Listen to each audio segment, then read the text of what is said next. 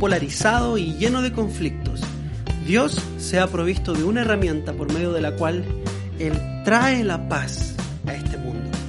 Y si usted quiere saber cuál es esa herramienta, lo invito a que vaya y se mire al espejo.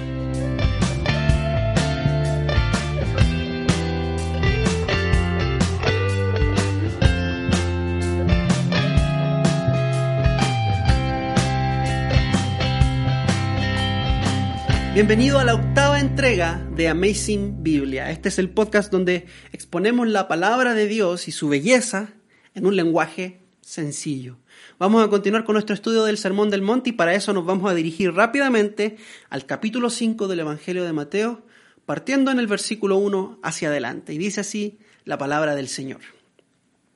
Cuando vio las multitudes, subió al monte y después de sentarse, sus discípulos se acercaron a él y abriendo su boca les enseñaba diciendo, Bienaventurados los pobres en espíritu, pues de ellos es el reino de los cielos.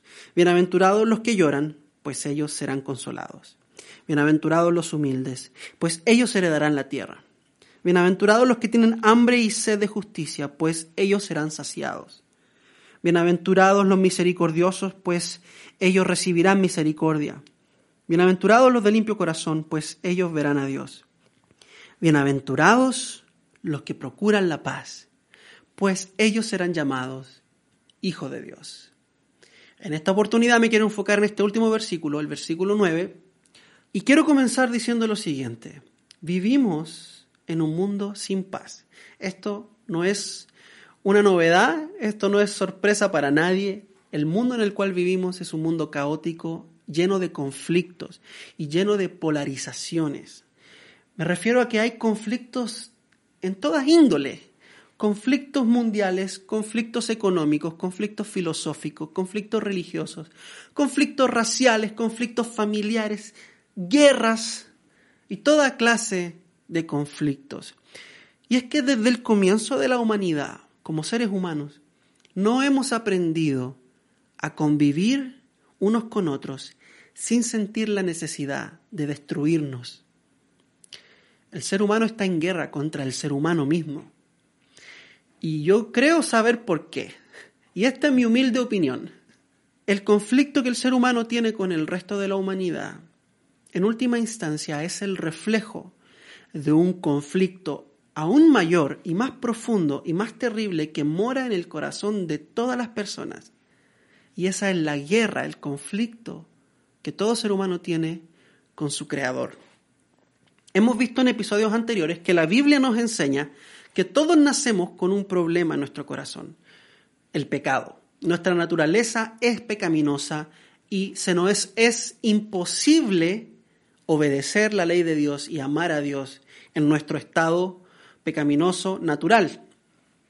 Dios tiene que hacer algo en nosotros para transformarnos, pero mientras Él no nos toque y nos resucite espiritualmente, nosotros somos odiadores de Dios y estamos en guerra en contra de Él y su ley. Por lo tanto, también estamos en guerra en contra de su imagen en la tierra. Entonces, nuestro odio hacia el resto de las personas no es más que el reflejo de nuestro odio hacia Dios, porque, el, porque las personas en este mundo son la imagen de Dios caminando. Entonces, vea, tenemos un guerra constante en contra de Dios y en contra de las personas. Hermanos, vea, no es casualidad de que la ley se resuma en ama a Dios con toda tu alma y con toda tu mente y con toda tu fuerza y ama a tu prójimo como a ti mismo. Porque Dios sabe que nuestra guerra es contra Dios en primer lugar y por consecuencia contra las personas.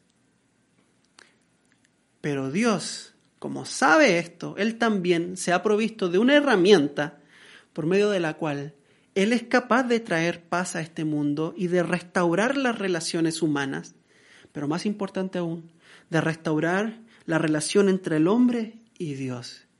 Y esa herramienta son los ciudadanos del reino de Dios, los bienaventurados, los que hemos venido delante de Dios reconociendo nuestra pobreza espiritual, los que hemos llorado por nuestra pobreza, Usted y yo que hemos entrado en un pacto de paz con Dios por medio de Cristo, somos la herramienta de Dios para traer paz al mundo.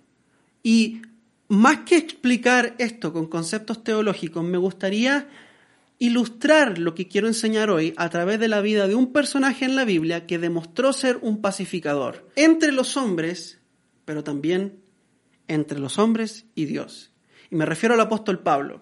El apóstol Pablo fue un pacificador y que si nosotros seguimos su ejemplo, podremos ser también pacificadores, bienaventurados, llamados hijos de Dios. Entonces, en primer lugar, me gustaría mostrar el rol del apóstol Pablo como un pacificador entre los hombres a través de la carta a Filemón. La carta a Filemón es cortita, pero contiene tanta riqueza, y la voy a parafrasear para no tener que leerla toda, pero sí para entender cómo es que el apóstol Pablo es un pacificador en esta historia y cómo nosotros podemos aprender de su ejemplo. Hace muchos años, Filemón fue un hombre que tenía algunas propiedades. Y entre esas propiedades se encontraba un esclavo llamado Onésimo. Ahora, Onésimo se le ocurrió la idea de escaparse de su amo. Y para poder escaparse y no ser encontrado, él decide irse a la ciudad más grande en donde se va a perder entre la multitud, es decir, Roma. Onésimo se va a Roma, pero no sin antes robarle dinero a Filemón. Ahora, en su viaje, Onésimo llega hasta donde hay un anciano que está preso por causa del Evangelio y ahí conoce a este anciano y se hace amigo de este anciano.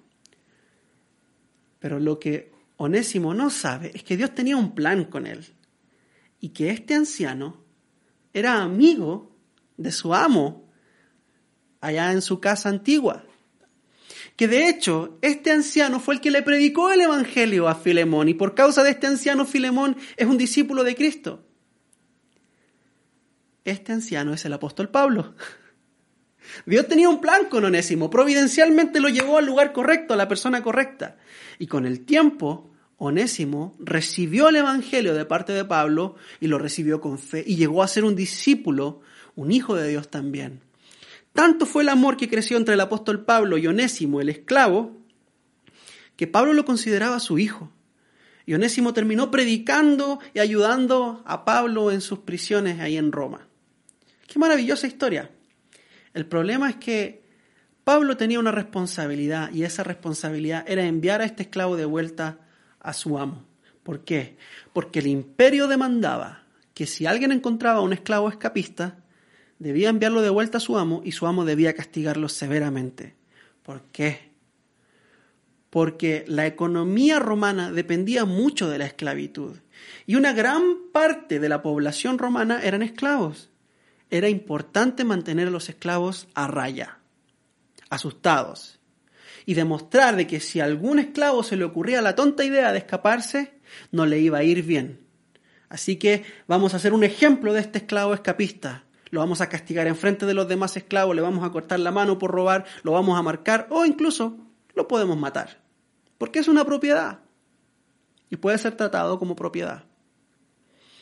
Pablo tiene una responsabilidad con el imperio, tiene que devolver al esclavo, pero Pablo también sabe que la vida de Onésimo corre peligro. Entonces, inspirado por el Espíritu de Dios, Pablo escribe esta carta para interceder, para pararse en la brecha, para ponerse entre Onésimo y Filemón y traer reconciliación, traer paz en medio de una relación rota. ¿Cómo lo hace? La carta nos muestra cómo lo hace. Y en primer lugar, Pablo reconoce el conflicto que existe acá. Pablo no se hace el tonto ni evita el conflicto. Pablo sabe que hay un conflicto y lo enfrenta, le da la cara.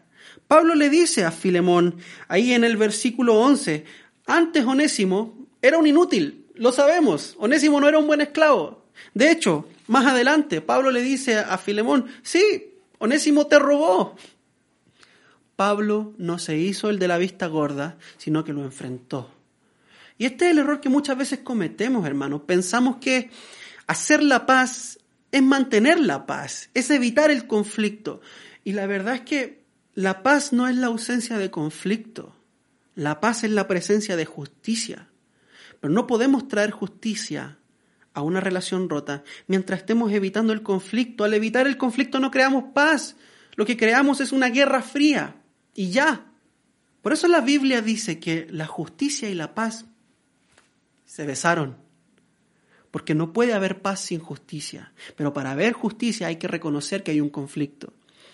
Nosotros tenemos que dejar de andarnos por las ramas, hermanos. Si hemos ofendido a alguien, debemos ir y pedir perdón, reconocer lo que hicimos. Si alguien nos ha ofendido, debemos ir, ir y hacérselo saber, hermano, me ofendiste, lo que dijiste no me gustó, pero hacerlo con amor, con la intención de traer justicia y reconciliación y paz.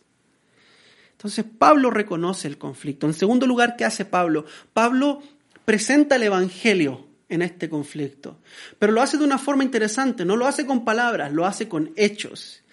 Vea conmigo el versículo 18, Pablo le dice a Filemón, si te ha perjudicado Onésimo en alguna forma o te debe algo, cárgalo a mi cuenta.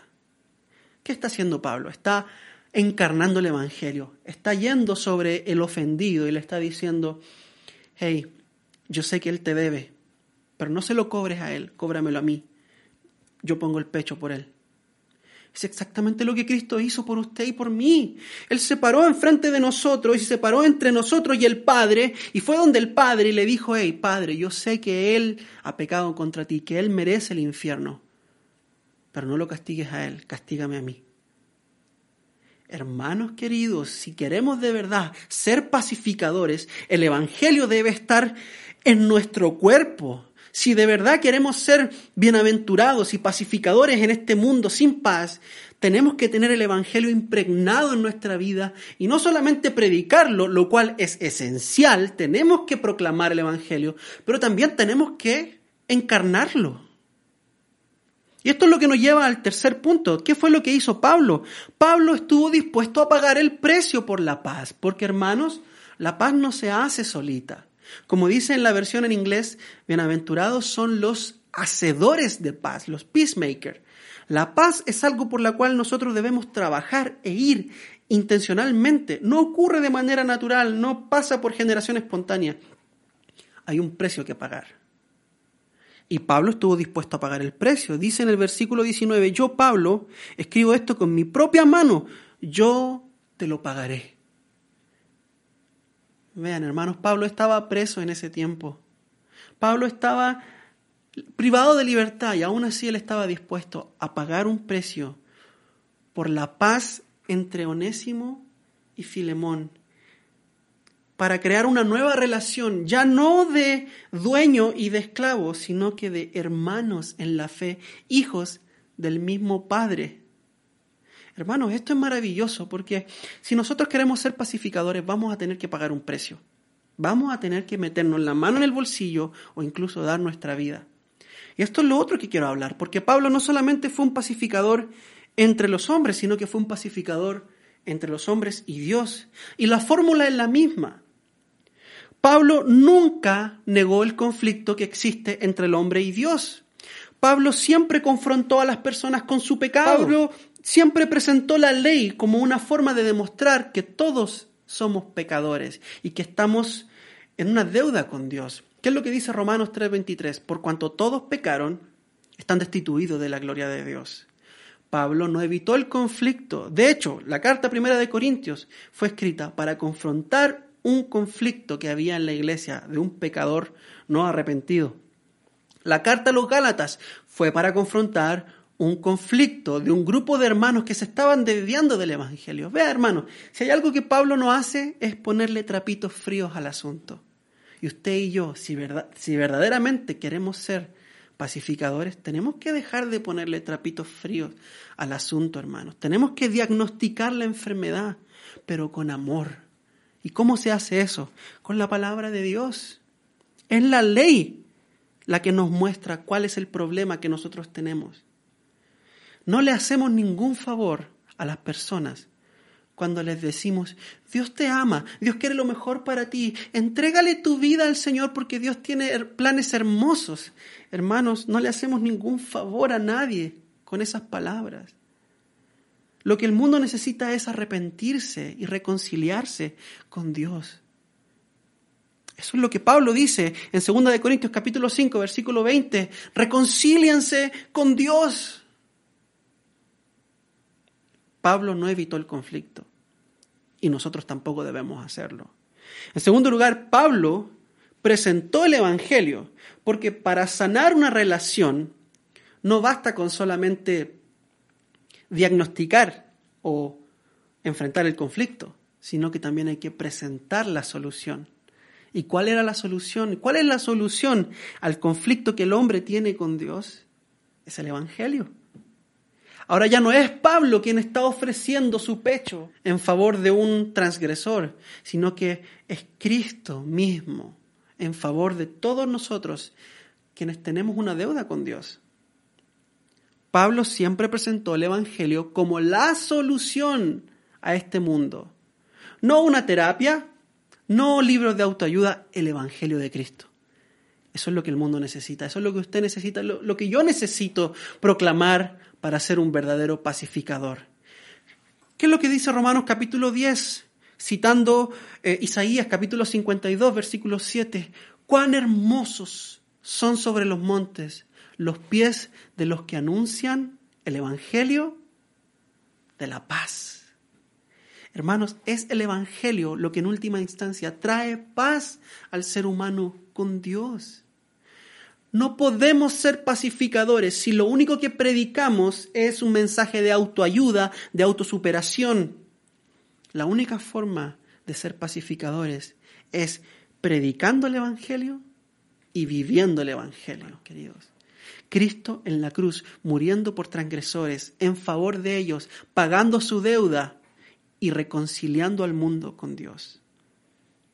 Y por último, Pablo también estuvo dispuesto a pagar el precio para llevar a hombres a la reconciliación con Dios. Hermanos, de nuevo, ser un pacificador tiene un precio. La paz tiene un precio. No ocurre por generación espontánea. Debemos trabajar por ella. Incluso si es necesario dar nuestra vida. ¿Cuántos mártires tiene la iglesia? En el puro primer siglo, cientos de hermanos martirizados por amar a sus enemigos, por llevar un mensaje de esperanza, por llevar un mensaje de paz entre Dios y los hombres. Pablo estuvo dispuesto a pagar el precio. Lo pagó durante toda su vida y lo pagó al final de su vida. Y hoy él está coronado y es un bienaventurado en la presencia de Dios. ¿Cuál es la recompensa de los pacificadores? Dice el versículo 9 que serán llamados hijos de Dios. ¿Por qué? Bueno, mi hijo se parece a mí. El otro día mi mamá me mandó una foto de mí cuando yo tenía la edad de mi bebé. Y le digo una cosa, mi hijo es idéntico a mí, solo que un poquito más blanco porque su mamá es, gringa. Pero mi hijo es idéntico a mí, se parece a mí, hace las cosas que yo hacía cuando era bebé. Él es hijo de Gonzalo y es evidente. Cuando usted y yo hacemos la paz y trabajamos en favor de la paz, somos reconocidos como hijos de Dios, porque nuestro Dios es un Dios de paz. Cuando hacemos la paz nos parecemos a nuestro Padre, porque nuestro Dios es un Dios de paz, un Dios que tomó la iniciativa para hacer la paz con una humanidad rebelde, con una humanidad que estaba en guerra en contra de él. Fue Dios quien, por amor al mundo, envió a su Hijo unigénito para que todo aquel que en Él cree no se pierda, sino que tenga paz con Él y por supuesto vida eterna. Oremos.